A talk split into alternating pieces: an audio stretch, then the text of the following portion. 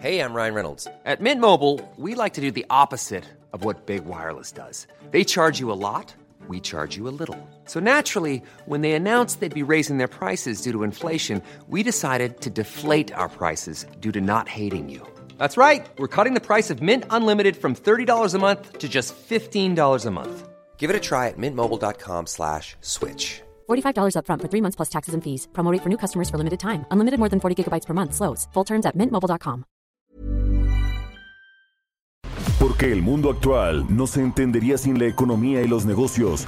Acompaña a Mario Maldonado, el columnista de negocios más joven y objetivo del periodismo financiero, en su programa Bitácora de Negocios.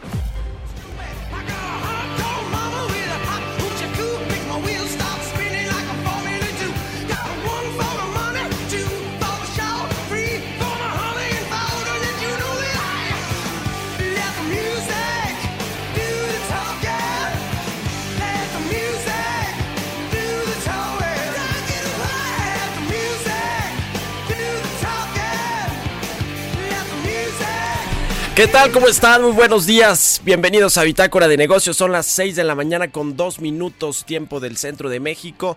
Yo soy Mario Maldonado y me da mucho, mucho gusto saludarlos en este lunes 29 de junio del 2020.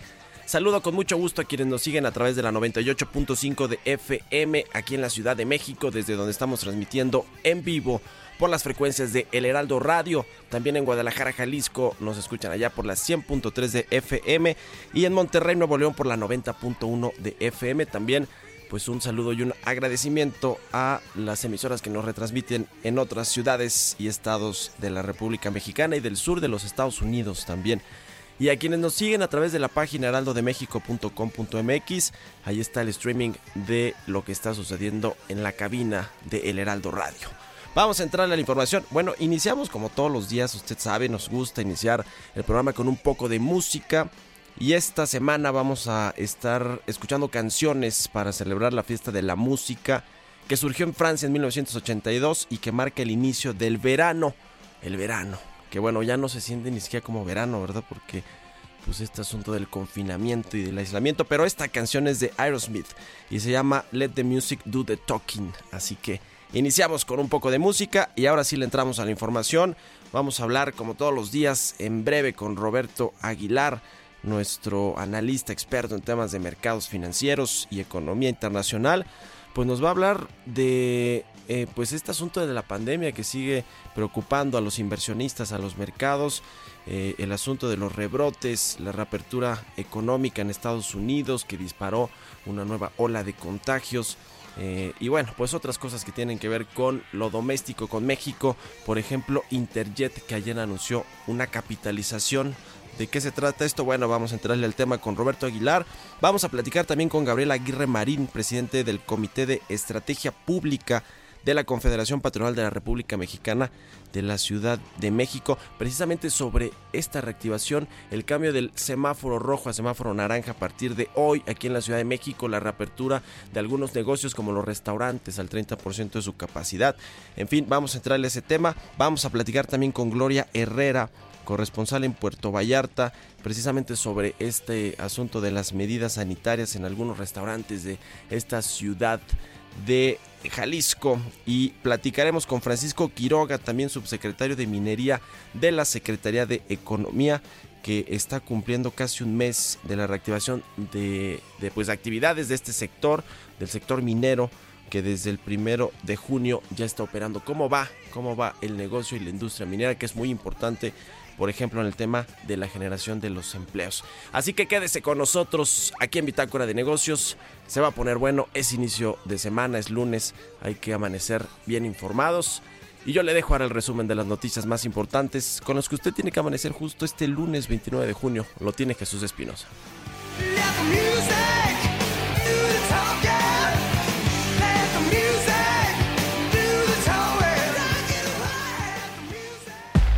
El resumen. El Fondo Monetario Internacional considera que en la entrada en operación del Tratado México, Estados Unidos y Canadá y el reajuste de las cadenas de valor van a compensar en los próximos dos años la pérdida de confianza e incertidumbre que están gravitando sobre la contracción de la inversión en México, así como el gran choque económico del COVID-19. El presidente Andrés Manuel López Obrador pronosticó que en el mes de julio se detendrá la pérdida de empleos derivada de la crisis por la pandemia del coronavirus. Si no hay aumento, se va a mantener. Es decir, vamos a mantener 19 millones 500 mil trabajadores inscritos en el Seguro Social. Pero ya vamos a detener eh, la caída y si no aumentamos, repito, aunque sea poco en julio, para agosto sí y hacia adelante, hasta hacia fin de año, en la economía eh, formal. El sueldo neto del presidente Andrés Manuel López Obrador pasará de 108.656 pesos mensuales a 111.990 pesos, lo que se traduce en un aumento de 3.334 pesos. Esto luego de la aprobación en la Cámara de Diputados del presupuesto de egresos de la Federación 2020. De acuerdo con información del Consejo Coordinador Empresarial, se han presentado 172 solicitudes de amparo por parte de participantes del sector eléctrico ante el Poder Judicial por las últimas acciones del gobierno federal en materia energética. Hay ya 150 juicios en proceso del total de solicitudes. Luego de que la secretaria de Economía Graciela Márquez se puso en aislamiento preventivo después de que el secretario de Hacienda Arturo Herrera dio positivo a COVID-19, la funcionaria informó este sábado que dio negativo en la prueba para detectar el virus. Bitácora de negocios en El Heraldo Radio. El editorial.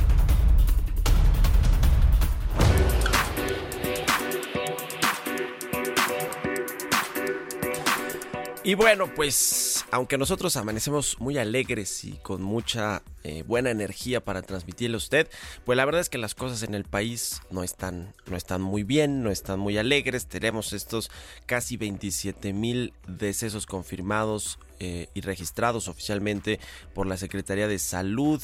Eh, consecuencia del COVID-19, 200, casi 217 mil contagios acumulados, confirmados de COVID-19 y bueno, pues estamos en uno de los puntos más altos, no se sabe, no se pues eh, puede vislumbrar con claridad cuál es el fin o cuándo se va a achatar o aplanar la curva, es decir, que cuándo van a reducirse, va a estar controlada de alguna manera la epidemia para que pues eh, podamos tener eh, más confianza y más certeza. La verdad es que no está así en México las cosas y en, las, en el terreno económico tampoco. Este dato que publicó el fin de semana, bueno, finales de la semana pasada el INEGI con respecto al IGAE que cayó casi 20% a tasa anual en abril. Eh, tenemos el dato también de exportaciones de México que se desplomaron 56.7% a tasa interanual en el mes de mayo, la peor caída en los registros actuales eh, que difunde en línea el Banco de México desde 1993. Esto eh, se suma eh, pues a estas malas señales, estos malos pronósticos de organismos como el Fondo Monetario Internacional que prevén que la economía mexicana se va a desplomar 10.5% en el 2020 uno de los temas que pues eh, son la esperanza del gobierno federal y fíjese que ya ha venido a menos esa esperanza es el Temec que entra en funcionamiento, en operación a partir del primero de julio, es decir, en un par de días, y que, eh, bueno, pues eh, el gobierno federal, el presidente, el mismo secretario de Hacienda, Arturo Herrera, pues estaban muy esperanzados de que esto iba a ser pues lo que va a jalar hacia arriba a la economía mexicana en la recuperación pero pues no se ve. El mismo jueves que platicamos aquí con el secretario de Hacienda, él nos decía que iba a tardar, que ese es un asunto que sí es importante para México, para la reactivación de muchas industrias que son exportadoras eh, o que, o, que pues importa, importan productos y que a través de este nuevo acuerdo comercial podrían verse beneficiados, pero no va a ser en el corto plazo y lo dice Alejandro Werner también, quien despacha en el Fondo Monetario Internacional eh, y dice que el TEMEC no va a compensar la pérdida de confianza en los próximos dos años, así como lo ve.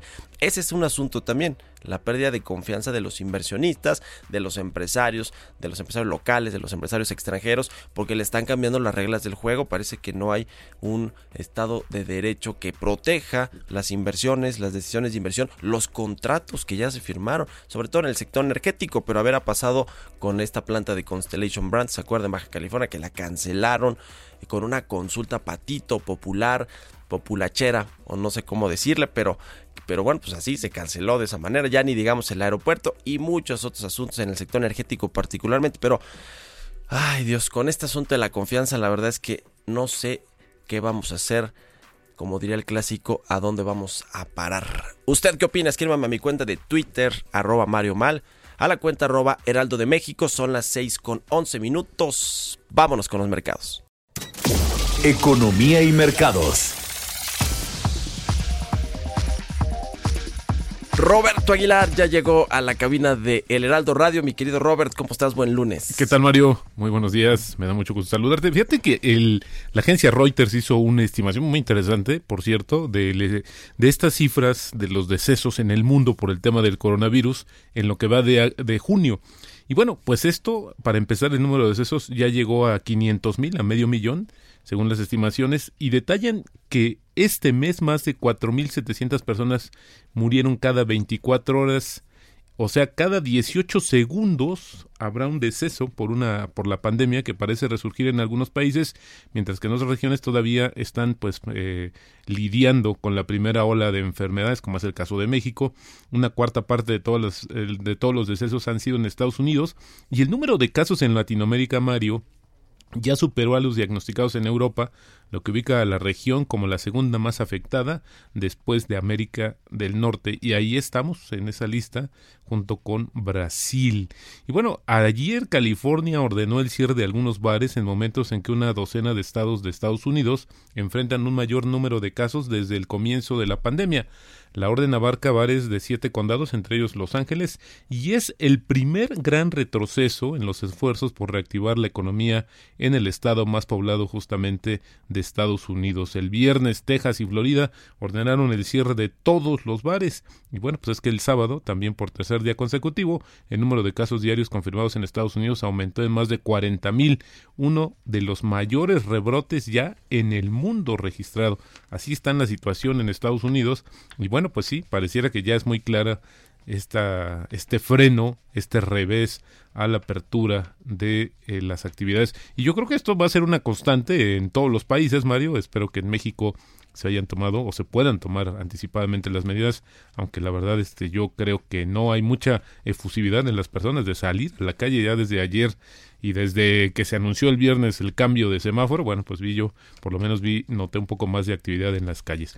El Banco Central de China dijo que el crecimiento económico se enfrenta a retos derivados de la pandemia mundial a pesar de las señales de mejora debido a la reapertura de la actividad. Esto lo dijo el Banco Popular de China. Anticipó que va a continuar orientando las tasas de interés de los préstamos a la baja, aprovechando todo el potencial de las reformas y fortalecer el apoyo financiero a las pequeñas y medianas empresas y también a las compañías privadas. Y bueno, también un tema de China China, fíjate, se dio a conocer un dato interesante el de las ganancias de las empresas industriales en mayo, que aumentaron por vez primera en seis meses, lo que sugiere que la recuperación económica justamente del país asiático está ganando empuje y mejorando las perspectivas de inversión en la industria de fabricación y el empleo. Se trata de la mayor alza mensual desde marzo de 2019 y bueno, pues de acuerdo con el Fondo, Fondo Monetario Internacional, China este año sería el único país que reportaría una tasa positiva con un crecimiento de 1%. Además, en el primer semestre, Mario, las empresas con sede en China Yeah. Vendieron el equivalente en acciones a 32 mil millones de dólares. Esto es prácticamente el 50% de las ofertas mundiales, que hay que decir que se bajaron, pero sin embargo llama mucho la atención esta participación de China. El total para las empresas estadounidenses fue de apenas 15 mil 800 millones de dólares. Así las empresas chinas establecieron un récord y podría ser una señal de la reactivación de la economía pese a las tensas relaciones de Estados Unidos, que por cierto están obligando a las empresas chinas a listarse en su propio país porque ya ahora les ponen trabas justamente para cotizar en mercados de Estados Unidos e incluso en los de Hong Kong. La eh, aerolínea Interjet dijo que en julio va a restablecer vuelos y añadirá frecuencias de algunas de las principales ciudades de México, entre ellas Cancún, además de reiniciar la conexión en Dallas, San Antonio y Houston como parte de un plan para reforzar sus operaciones. Ayer informó la compañía que justamente la incorporación de nuevos accionistas pues le permitió pues una capitalización para renegociar o más bien para retomar sus operaciones y también para liquidar algunos de los eh, pasivos que tiene pendientes, entre ellos con la autoridad fiscal. Otra nota interesante en este sentido es que pues eh, la compañía conservará los seis mil puestos de trabajo que tiene, esto gracias a un acuerdo con el sindicato y a las medidas tomadas con anterioridad, sin duda una muy buena noticia también el tema de que se mantenga el empleo. Y bueno, por la nota que dio la vuelta, Mario, el viernes fue la de Grupo FAMSA, que solicitó la protección de la, del capítulo de quiebras en Estados Unidos para negociar la reestructuración de sus bonos. Estos vencían el primero de junio. Grupo FAMSA, que opera una cadena de tiendas de departamento en Estados Unidos y también en México, dice que cuenta con el dinero suficiente para financiar sus operaciones. Y bueno, pero el tema es que ya está en un proceso previo en los tribunales. Hace unos días también Aeroméxico dijo que estaba analizando opciones para reestructurar sus compromisos financieros. Hay que decir que si una empresa llega a esta situación, Mario, no quiere decir que ya esté quebrando, sino justamente piden este tiempo, esta, eh, este, este, tiempo fuera para renegociar con los justamente sus acreedores y evitar precisamente que si lleguen a la quiebra. Y bueno, también la que actualizó sus datos fue el viernes Alcea.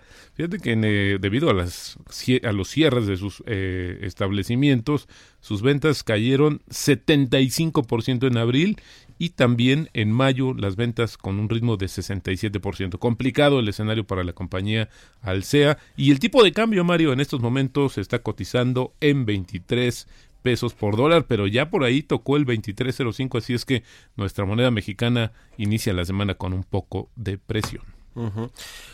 Ay, qué, qué cosa lo que pasa con las empresas, porque sí, ya tienen esta suspensión de pagos o eh, este eh, capítulo 11, ¿no? En los Estados Unidos, el caso de FAMSA, eh, está también por ahí Grupo Posadas. Grupo Posadas. Y, bueno, decías de Aeroméxico que finalmente ellos negaron que, que estuvieran pidiendo el concurso mercantil o el capítulo 11 allá en Estados Unidos, pero bueno, de que traen problemas, traen problemas. Este asunto de Interjet, Robert, no detallan ahí cuánto, cuánto es la capitalización. No detallan, no detallan quiénes son los accionistas y sobre todo, Mario, yo creo que lo más relevante es si la familia alemán mantiene el control de la compañía, porque si hay una incorporación de nuevos accionistas, pues obviamente se van a diluir. ¿Hasta qué punto? No lo sabemos, no han especificado, pero creo que el tema de que ya pudieran ir progresivamente reincorporando sus operaciones, al igual que otras aerolíneas en México, pues sin duda es una buena noticia. Esperamos que ya en los próximos días den a conocer los detalles de esta, eh, pues de esta capitalización y ver que pues puede reactivar justamente Interjet, que para muchos ya pensaban que iba ya de salida, pero creo que ya viene el regreso de la compañía. Pues sí, muy raro que, que no hayan eh, pues transparentado quiénes son los accionistas o cuánto recibió capitalización. Y que, y que bueno, porque además tienen muchas deudas, ¿no? Entonces, ya me imagino, con el SAT, ni, más ni menos con el SAT, con los aeropuertos, con los arrendadores de aviones, en fin. Lo cierto es que, eh, pues, Internet ha perdido una participación de mercado importante y, hay una nota ahí en el CIO e eh, que está interesante. Habla de que pues eh, Interjet tiene una participación ahora de 3.8% en los vuelos domésticos, traía una cuota de más o menos 21% en mayo del año pasado. Y en este año pues con todo esta con este asunto de eh, de los de los cierres y del eh, pues retraso ahí en, en los en las reaperturas pues ahí perdió participación. La verdad es que ya está muy disminuida Interjet. Ojalá la verdad porque dice además que no va a despedir empleados, pues que logre, logre mejorar su situación. En fin, pues muchas gracias, Roberto. Al contrario, Mari, muy buenos días. Roberto Aguilar, sígalo en Twitter, Roberto AH, son las 6 con 19. Entrevista.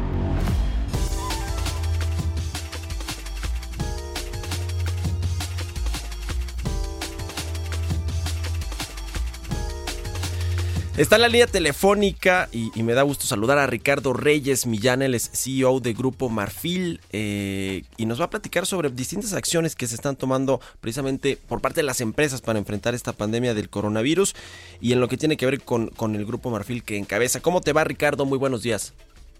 Hola Mario, muy bien, gracias a Dios y a ti. Muy bien, gracias, gracias por tomar nuestra llamada. Cuéntanos, a ver, danos rápido una pincelada de qué es, de quién es el Grupo Marfil y también por lo que están haciendo para enfrentar este, este asunto de la pandemia del COVID-19. Pues mira, el Grupo Marfil es una, una empresa mexicana que se dedica a dar servicios médicos y atención hospitalaria en casa, buscando que los pacientes se puedan recuperar de mejor manera en en el calor de su hogar, pero con todas las facilidades médicas y hospitalarias como de un hospital de primer nivel. Y adicionalmente a esto tenemos una unidad médica de hemodiálisis, en donde tenemos 20 posiciones y estamos dando hemodiálisis pues, a todos los pacientes que sufren de, problemas renales. en, términos generales, esa, eso es a lo que se dedica a Marfil. ¿Y cómo, cómo están con este asunto? Porque, a ver, se, se juntaron muchas cosas, ¿no? Y, y, sobre todo, pues la gente que tiene padecimientos crónicos o enfermedades eh, complicadas, pues con un, un choque como el que genera el coronavirus en el cuerpo, en el organismo, pues es mucho más complicado. ¿Ustedes ¿Cómo, están en ese asunto? Eh, creo que es una ventaja que ofrezcan los servicios a, los domicilios y todo eso, eh, sobre todo en este aislamiento social. Pero cuéntanos de, eh, cómo han enfrentado esta pandemia, ustedes como empresa, digamos, a nivel de negocio, pero también este asunto de que se juntaron pues muchas estas enfermedades con, con el COVID-19. Pues mira, para nosotros, al igual que toda la, la población, pues ha sido difícil hemos tenido que redoblar los esfuerzos eh, de, seguridad, de, higiene eh, que tenemos en la, en la unidad. Evidentemente, el problema de la gente que tiene este tipo de padecimientos eh, riñones y que ya llega a un punto de hemodiálisis, pues es que su, su tratamiento se lo tiene que realizar sí o sí. No hay forma de que no se hemodialice. Entonces, lo que nosotros tratamos de hacer es mm, siempre seguir los protocolos de, de, higiene, de seguridad, tanto para los pacientes como los familiares que están con los pacientes cuando se realizan el procedimiento. Te comento, este procedimiento más o menos dura cuatro horas, que están conectados a los riñones mecánicos, a las máquinas. Entonces, pues tenemos que tener también la, la seguridad para los, los familiares que, que acompañan a los, a los pacientes y pues para el propio trabajo, los trabajadores que están con nosotros. Entonces, pues eh, somos una compañía que tenemos cuatro certificaciones en ISO, entonces seguimos procedimientos y estándares pues muy estrictos que son los de la salud. Y bueno, pues lo que, que nos ha que nos ha motivado, que nos mantiene esto, pues uno es una labor social, como te comentaba, uno de los objetivos fundamentales de Marfil es tratar al paciente como un ser humano, brindarle ese calor humano y, y de atención que se merecen y pues mantenerlos eh, con, la mejor seguridad y mayor control que se pueda para para que su tratamiento los mantenga eh, en buenas condiciones. Ahora, tengo entendido, Ricardo, que eh, eh, incluso han hecho reducciones a los precios de los servicios de hemodiálisis y todo esto para pues contribuir con, este asunto del tratamiento. Se pone difícil el tema económico y también han entregado ahí varias caretas de protección facial, geles antibacteriales a los servicios de salud pública. Sí, fíjate que, como te comento, uno de los objetivos de Marfil es eh, eh, tener siempre una labor social con, con, la población eh, y en este caso pues con, con la gente que está enferma. Y lo que hemos hecho es uno mantener los precios que, que ante toda esta situación y, tú lo sabes mantuvimos precios y generamos paquetes en donde podemos de acuerdo a cierto número de, de, de hemodiálisis hacemos algún descuento o, regalamos dos, dos sesiones y vamos haciendo ahí algunas algunas situaciones o cuando pacientes en particular tú lamentablemente esta enfermedad pues ha trastocado no nada más el tema de la salud sino pues el tema económico para las personas ha sido difícil.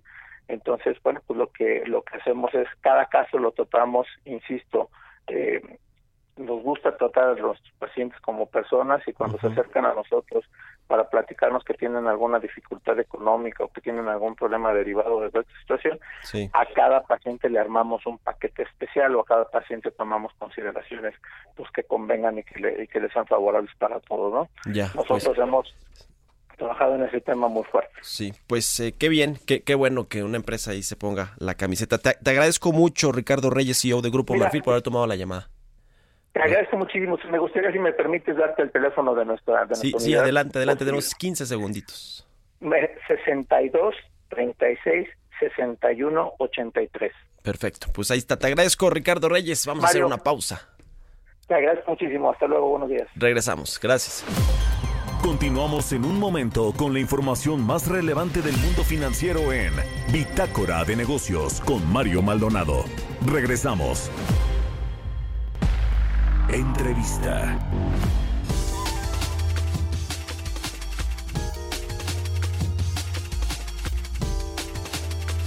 Ya estamos de regreso en Bitácora de Negocios. Son las 6 de la mañana con 30 minutos, tiempo del centro de México. Está en la línea telefónica Gabriel Aguirre Marín, presidente del Comité de Estrategia Pública de la Coparmex en la Ciudad de México. A quien me da mucho gusto saludar. Gabriel, ¿cómo estás? Buenos días. Mario, muy agradecido por platicar contigo y con la audiencia del Heraldo Radio. Gracias por tomar nuestra llamada. A ver, a partir de hoy en la Ciudad de México el semáforo cambia de rojo a color naranja. Esto significa que algunos negocios eh, van a poder reabrir sus puertas. Es el caso, por ejemplo, de los restaurantes, que es creo que uno de los, de los ejemplos más, más claros con las medidas sanitarias, con restricciones, con una, eh, eh, digamos, capacidad de más o menos 30%, si no tengo mal entendido, pero bueno, hay un asunto todavía de una de un problema con, el, con los contagios de COVID-19. ¿Cómo, ¿Cómo está enfrentando pues la, eh, las empresas eh, este, esta reapertura? Porque por un lado pues entiendo que les urge eh, generar recursos, ingresos para pagar a sus empleados y para mantenerse en operación, pero por otro lado me imagino que hay este miedo, esta zozobra de que haya un nuevo brote fuerte en la Ciudad de México. Sí, Mario, la verdad es que las empresas pues regresamos con mucho entusiasmo, pero hay que decirlo, llegamos a este semáforo naranja. Permíteme hacer el símil con la compleja situación que tenemos por el tema de los contagios por coronavirus. Ya las empresas llegamos intubadas, necesitando oxígeno, porque pues con mucho sacrificio, Mario, eh, muchas empresas eh, están endeudadas, estamos endeudadas, derivado del abandono del gobierno federal pues eh, muchas empresas consideradas no esenciales, como tal regresaremos el día de hoy a este modelo de apertura que bien señalas, eh, al 30% en su mayoría, que pueda ayudar a mitigar el durísimo impacto económico que ha tenido el sector empresarial pues debido a la pandemia por el coronavirus, ¿no? Cientos de millones de pesos que las empresas pues hemos gastado para adecuar nuestros protocolos y los establecimientos para ofrecer pues medidas de seguridad adecuadas. Perdimos la comunicación con Gabriel Aguirre parece que sí se nos fue la llamada. Pero bueno, tiene, tiene eh, pues un punto muy, muy importante con respecto a cómo están enfrentando esta reapertura de actividades las empresas, porque ciertamente después de tres meses o más de tres meses de cierre completo de las puertas de sus negocios, pues ahora que van a abrir de nuevo cuentas las cortinas, se encuentran pues en una situación de liquidez muy complicada eh, en la que bueno pues el gobierno federal ciertamente no ha dado incentivos ni estímulos económicos para pues todas estas empresas sobre todo las micro y pequeñas empresas que son buena parte de las unidades económicas del país las que no tienen esta liquidez para enfrentar una crisis porque no son grandes empresas que no tienen grandes reservas o, o mucho dinero en caja para poder enfrentar contingencias como esta y entonces pues se las ven negras. Algunas, muchas de estas ya no van a, no van a abrir. El último dato que tenemos del INE, del IMSS, del Instituto Mexicano del Seguro Social, con respecto a el desempleo en México, que ya superó el millón de personas, pero además había 10 mil patrones que se que ya no están registrados en el IMSS. ¿Por qué? Pues porque no aguantaron la crisis y mejor bajaron la cortina y o se fueron a la economía informal o de plano pues cerraron todos sus negocios. Ya retomamos la llamada con Gabriel Aguirre, presidente del Comité de Estrategia Pública de la Coparmex en la Ciudad de México. Gabriel, nos decías. Mario, una disculpa. Eh, sí, te decía que, que, pues francamente las empresas llegamos eh, endeudadas a este, a este, a este proceso con una necesidad de oxígeno muy clara y esperemos que este modelo de reapertura al 30% pues ayude a mitigar el durísimo impacto económico que ha tenido el sector empresarial por efectos de la, de, la pandemia del coronavirus. Y hay que decirlo claramente, ¿no? Cientos de millones de pesos que las empresas pues hemos gastado para adecuar pues nuestros protocolos eh, y los establecimientos para ofrecer los servicios con la mejor y la plena seguridad de que pues el tema de los contagios no, no puede, digamos, eh, expandirse, ¿no? Los créditos a la palabra por 25 mil pesos que ofreció el gobierno federal casi como única medida de ayuda, entre comillas, déjame poner el, tema de la ayuda porque al final es un crédito que se paga con, con intereses, dicen ellos que muy bajos, pero es un crédito. ¿Ha ayudado o no? Eh, hubo muchas críticas ahí sobre pues, 25 mil pesos para un negocio, aunque sea pequeño o micro, pues de pronto parece que no, no alcanzan para mucho. ¿Ha habido demanda? ¿Les ha ayudado este crédito? No, Mario, la verdad es que estos créditos que, se han generado eh, a través de, del, gobierno federal y el gobierno, digamos, local, pues son, son créditos que francamente eh, pues no ayudan en, eh, digamos, para resarcir el impacto económico que ha tenido la propia pandemia. nada más como poner un dato, Mario, nos parece muy importante la propuesta que Coparmex ha hecho en materia de los remedios solidarios, que no es otra cosa, Mario, que es pues, una contribución entre, que tendría que ser una, una contribución entre el gobierno, el patrón y el trabajador, y darle un salario mínimo general a aquellos eh, que han perdido el empleo, que ya para estas fechas ya estaríamos alrededor del millón y medio de, trabajadores que han perdido su empleo, diez mil empresas cerradas, ¿no? que por lo menos en el registro del IMSS han dejado de pertenecer al registro de empleadores. Ese tipo de medidas, Mario, son las que realmente tendrían un efecto importante para paliar los efectos que ha tenido pues el, impacto por, por el tema de la pandemia del coronavirus. Ahora, eh, Gabriel, eh, ya, ya sabemos que no hay muchos incentivos del gobierno federal porque pues se rehúsa a eh, dar algún seguro de desempleo, transferencias directas a los desempleados eh, para, para que enfrenten la crisis o a las mismas empresas que están quebrando, que ya no pueden reabrir a, eh, a partir de, de, todo esto. Pero a ver, con el gobierno local de la Ciudad de México que de pronto pareciera que es más consciente de la situación, ¿hay alguna oportunidad de que se den incentivos de manera local, de manera del gobierno de la Ciudad de México? Mira, el, realmente lo que señalas es muy importante, Mario. Eh, a diferencia de lo que ha sucedido con el gobierno federal, aquí en el gobierno de la Ciudad de México hemos tenido pues una muy buena comunicación, un muy buen enlace. Me parece que hay una apertura y un entendimiento de la necesidad de las empresas para poder avanzar en este tema. Y sí, digamos, a través de la Secretaría de Desarrollo Económico y junto con NAFIN, algunas empresas eh, han podido acceder a algunos, algunos eh, créditos con un fondo muy blando, digamos, una posibilidad de pagarlos a seis meses y eso de alguna manera ha ayudado a las empresas. Creemos que, que si continuamos por esa ruta podemos de alguna manera poder seguir fortaleciendo a las propias empresas. Pero siguiendo un poco con el tema del, del, de los remedios solidarios, Mario, mira, la verdad es que el gobierno de la ciudad ha, pues, ha, ha, tenido por apoyos diversos a sectores sociales y empresariales, digamos, micronegocios, alrededor de 28 mil millones de pesos para paliar estos efectos. Nosotros creemos que haciendo un estimado eh, para digamos, proponer estos remedios solidarios eh, que, ha generado Coparmex, pues el gasto sería más o menos similar, de alrededor de 30 mil millones de pesos. Entonces, seguimos insistiendo con el gobierno local para que existan este nivel de apoyos, porque pues apenas empieza este modelo de reapertura y en el cual, pues ojalá que muchas empresas puedan obtener una, digamos, un regreso de inversión de lo que se ha gastado en estos 100 días ya de cierre total, Mario, y ojalá pues las empresas podamos eh, seguir persistiendo con esta, con esta ruta tan complicada que va a implicar la, pues la, reapertura de los propios negocios a 30%, que pues para muchas empresas será insuficiente. Gabriel, ¿tienen idea de cuántas empresas ya no van a poder reabrir los negocios? Y cuando se nos cortó la llamada, yo ponía eh, pues de, contexto, daba el contexto de estos datos del IMSS, de la pérdida de casi un millón de empleos en tres meses y el cierre eh, de, o, más bien el, la salida del registro de al menos 10 mil patrones del IMSS, eh, es decir, pues en, teoría son empresas que o desaparecieron o de plano se fueron al mercado informal y pues no están pagando las contribuciones. ¿Hay idea de cuántas empresas ya no van a poder reabrir por esta condición crítica que tienen en sus balances financieros? Mario, del, de, este, de este dato precisamente que das, que es un dato impactante a nivel nacional, de estas 10 mil de estos 10 mil empleadores que ya no están en el registro, nosotros consideramos que un 15% más o menos están en la Ciudad de México. Es decir, eh, en la Ciudad de México hay 200 mil empleadores, ¿no? Y en ese sentido nos parece que un 10%, eh, 10 a 15% ya no tuvo capacidad para poder reabrir eh, sus negocios en este semáforo naranja. Ya. Bueno, pues vaya qué eh, condición tan crítica tienen los negocios en la Ciudad de México. A ver si en una de esas el gobierno federal pues decide echar a andar ya este plan de incentivos. Eh, este plan B, C o D que tengan para el rescate de la economía, que, que, bueno, pues ahora no está claro y que, y que en la Ciudad de México pues también haya estos incentivos se mantengan. Si nos permites, estaremos aquí platicando Gabriel Aguirre, presidente del Comité de Estrategia Pública de la Coparmex en la Ciudad de México y te agradezco mucho la entrevista.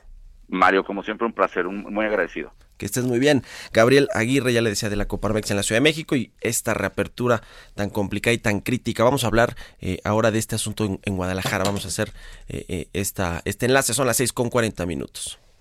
Bitácora de negocios.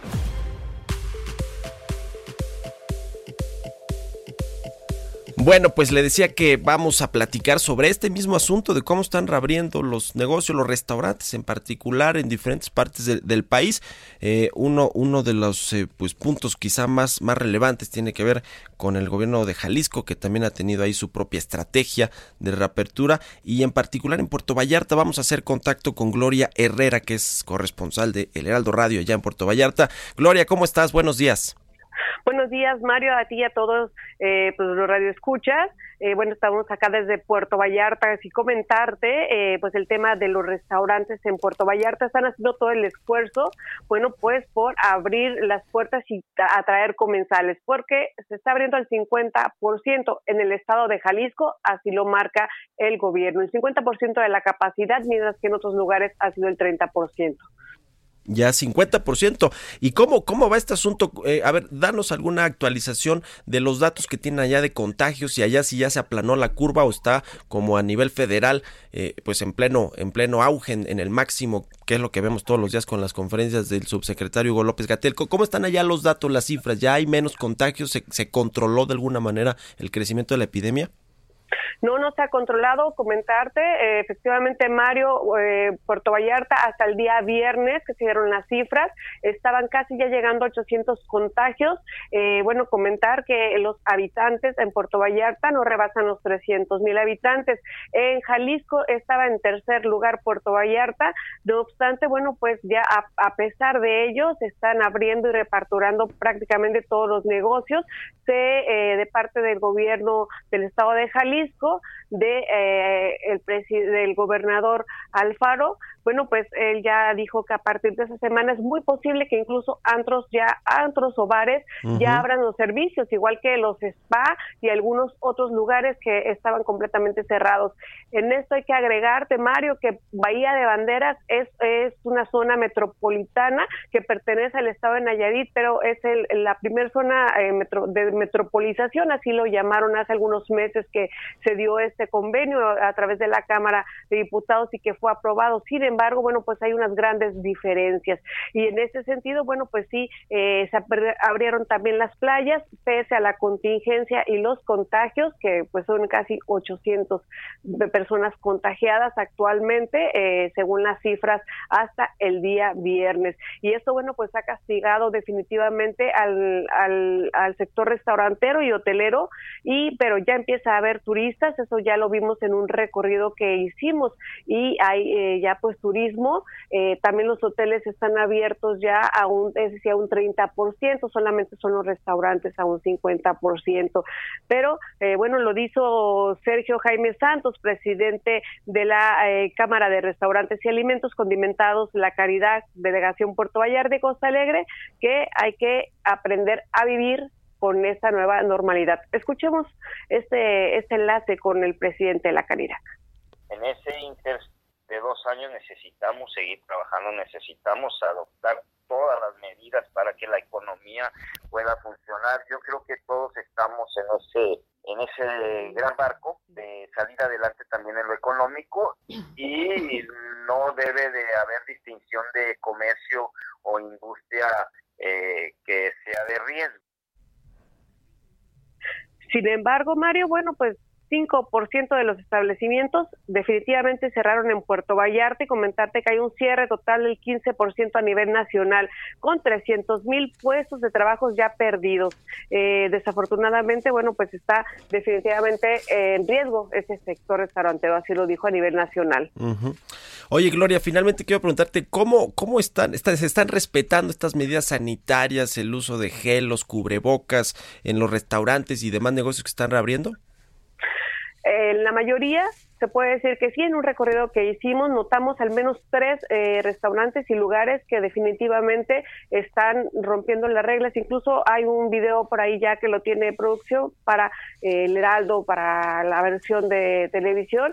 Desafortunadamente hasta hay una persona ahí vestida de chango, bueno, de changuito, es, un, es una manera de atraer al turismo en un restaurante que se llama Su hasta abrazando a los niños, algo que preocupó en otros lados. Bueno, no usan cubrebocas ni siquiera en la entrada o no hay un hostess que eh, les da las indicaciones, ni siquiera un gel antibacterial. Eso pasó entre negocios también del malecón y bueno, dentro de la zona de la Marina, que es de las más reconocidas o abiertas en la zona restaurantera para los turistas. Pues muchas gracias por el reporte, Gloria Herrera, corresponsal de El Heraldo de México en Puerto Vallarta. Muchas gracias y muy buenos días. Buenos días, gracias. Hasta luego, 6 con 45. Historias empresariales. Oiga, y cambiando de temas, fíjese que cada vez son más las empresas, las firmas que están boicoteando a Facebook, esta red social que cofundó Mark Zuckerberg, para exigirle medidas más contundentes contra el contenido racista y de odio, que es todo un tema en el mundo, pero particularmente en los Estados Unidos. Vamos a escuchar esta pieza que nos preparó Giovanna Torres. Grandes marcas en Estados Unidos se siguen uniendo para hacer un boicot a Facebook durante el mes de julio. La compañía propiedad de Mark Zuckerberg es señalada de reaccionar de manera ligera o indiferente ante la presencia de contenido racista y discursos de odio que se vierten en la plataforma. El movimiento Stop Hate for Profit nació a iniciativa de seis asociaciones de Estados Unidos tras el asesinato del afroamericano George Floyd a manos de la policía de Minneapolis el pasado mes de mayo. Marcas como Ben Jerry's, Magnolia, Eddie Bauer, Patagonia o The North Face se ha adherido a esta campaña al considerar que Facebook se beneficia de los posts de contenido racista que se cuelgan en la red social.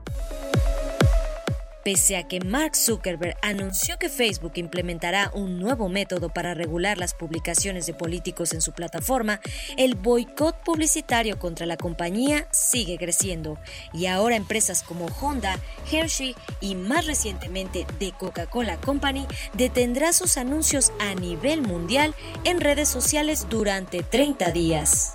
Como resultado a este boicot, la riqueza neta de Zuckerberg se redujo en 7.200 millones de dólares, mientras que el precio de las acciones de Facebook cayó más del 8.3%, dejando a la compañía en un valor bursátil de 56 mil millones de dólares, reduciendo el patrimonio de Zuckerberg hasta los 82.300 millones de dólares, dejando al estadounidense como la cuarta persona más rica del mundo. Para Bitácora de Negocios, Giovanna Torres. Entrevista. Bueno, pues ya le contaba al inicio que vamos a platicar con Francisco Quiroga, subsecretario de Minería de la Secretaría de Economía, quien me da gusto saludar. Francisco, buenos días. Hola Mario, ¿cómo estás? Con mucho gusto saludarte. Bien, gracias y, gracias por tomar nuestra llamada. A ver, eh, eh, cuéntanos, digamos, de entrada, eh, a partir del primero de junio se reactivaron las operaciones mineras, la actividad de, la minería en México. ¿Cómo va este esta reactivación? cuéntanos qué, qué datos tienen ustedes ahí en la Secretaría de Economía. Claro que sí, Mario. ha sido un proceso gradual, muy cauteloso, basado en protocolos de seguridad muy, muy, muy estrictos. No todo el mundo vuelve no todo el mundo vuelve a la, a la operación. Estimamos que alrededor de un 65-70% de las personas son las que vuelven, el resto se mantiene en su casa haciendo trabajo desde casa o algunos procesos que por el momento no, no se hacen. En, en mis recorridos eh, he hecho varias visitas de verificación y lo que he encontrado con mucho gusto he visto uno un, una implementación muy estricta de, estos esquemas de trabajo seguro. Y dos, un trabajo muy cercano que están haciendo las empresas con las autoridades locales. Hay que recordar que las minas muchas veces están en lugares apartados, remotos, en los en municipios que dependen de las minas para dar sus servicios sus servicios más básicos. Y he visto un trabajo muy cercano con las autoridades locales con los, representantes sindicales. Entonces creo que vamos bien, Mario. Ahora, se aprobó este, eh, digamos, recursos de este fondo minero para pues apoyar esta reactivación de las de las operaciones, ¿no? 261 millones de pesos en apoyo a estados y municipios mineros que, que no se habían ejercido, ¿no? En, en, los ejercicios anteriores para, para realizar obras en localidades donde se extraen pues minerales, hay actividad minera. Eh, cuéntanos por favor de, de este de este apoyo de este fondo minero. Claro que sí, Mario. Este es un derecho extraordinario que pagan las empresas mineras y eh, se ejerce conforme se presentan proyectos de infraestructura por parte de las propias comunidades. Tenemos 1.700 millones de los periodos 2018 y anteriores y este es el, el recurso que la secretaria Márquez nos ha instruido a sacar con la mayor celeridad posible, porque eso también es parte de la de la reactivación de la reactivación económica. Efectivamente, lo que tú lo que tú mencionabas, en la última sesión fueron 261 millones de pesos en 98 proyectos de infraestructura, administraciones para estos proyectos de infraestructura y para diversos estados, ¿no? Todos ellos con, con necesidades muy muy puntuales. Sonora fueron 134 millones, Zacatecas 54 millones, Durango 23 millones, Coahuila 20 millones, Chihuahua 16 millones. Entonces, eh, se está dando celeridad a la administración de los recursos pendientes. Ahora, eh, se aprobaron también 98 proyectos en, en, estados con, minería. Son un total, de 98 proyectos eh, que tienen eh, eh, inversiones por casi 261 millones de pesos, que es este asunto del fondo minero. ¿Cómo está el asunto del empleo? Porque eh, revisando los datos del IMSS, eh, veíamos que la actividad minera, cuando se cerró todo, pues fue una de las más golpeadas. Obviamente, no, no por encima del turismo y todos estos que va a costar mucho más trabajo reactivar, pero el asunto del, del empleo y qué han hecho las empresas, digamos, también para pues enfrentar esta crisis y no despedir a mucha gente que trabaja y que vive de este sector tan importante. Mario, se hizo, se hizo un gran esfuerzo, se hizo un gran esfuerzo por parte de las empresas para eh, mantener los los empleos, de hecho para mantener los salarios completos, incluyendo incluyendo bonos durante este tiempo. Yo creo que fue muy afortunado que pudieran volver a la a la, a la operación eh, a ser declaradas empresas esenciales, actividad esencial la minería.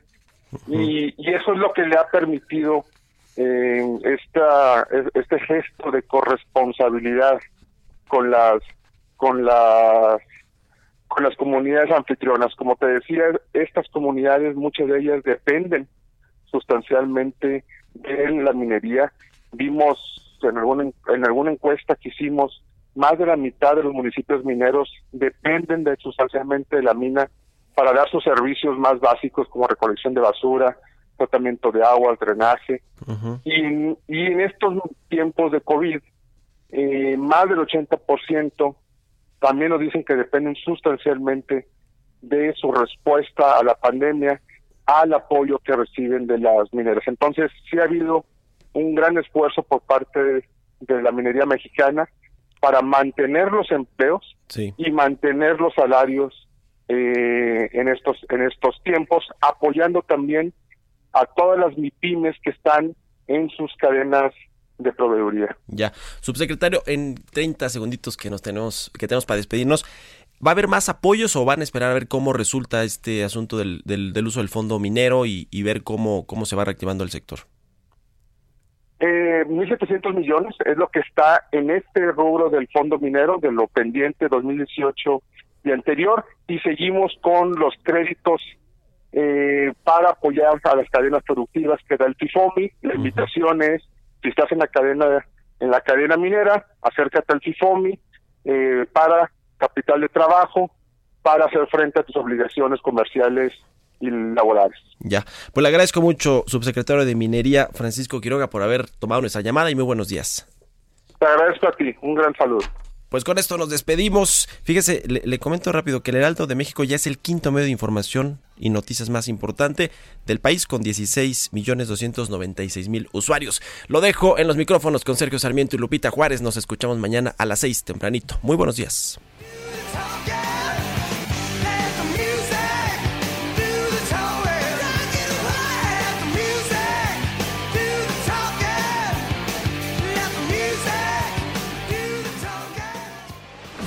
Esto fue Bitácora de Negocios con Mario Maldonado, donde la H suena y ahora también se escucha. Una estación de Heraldo Media Group.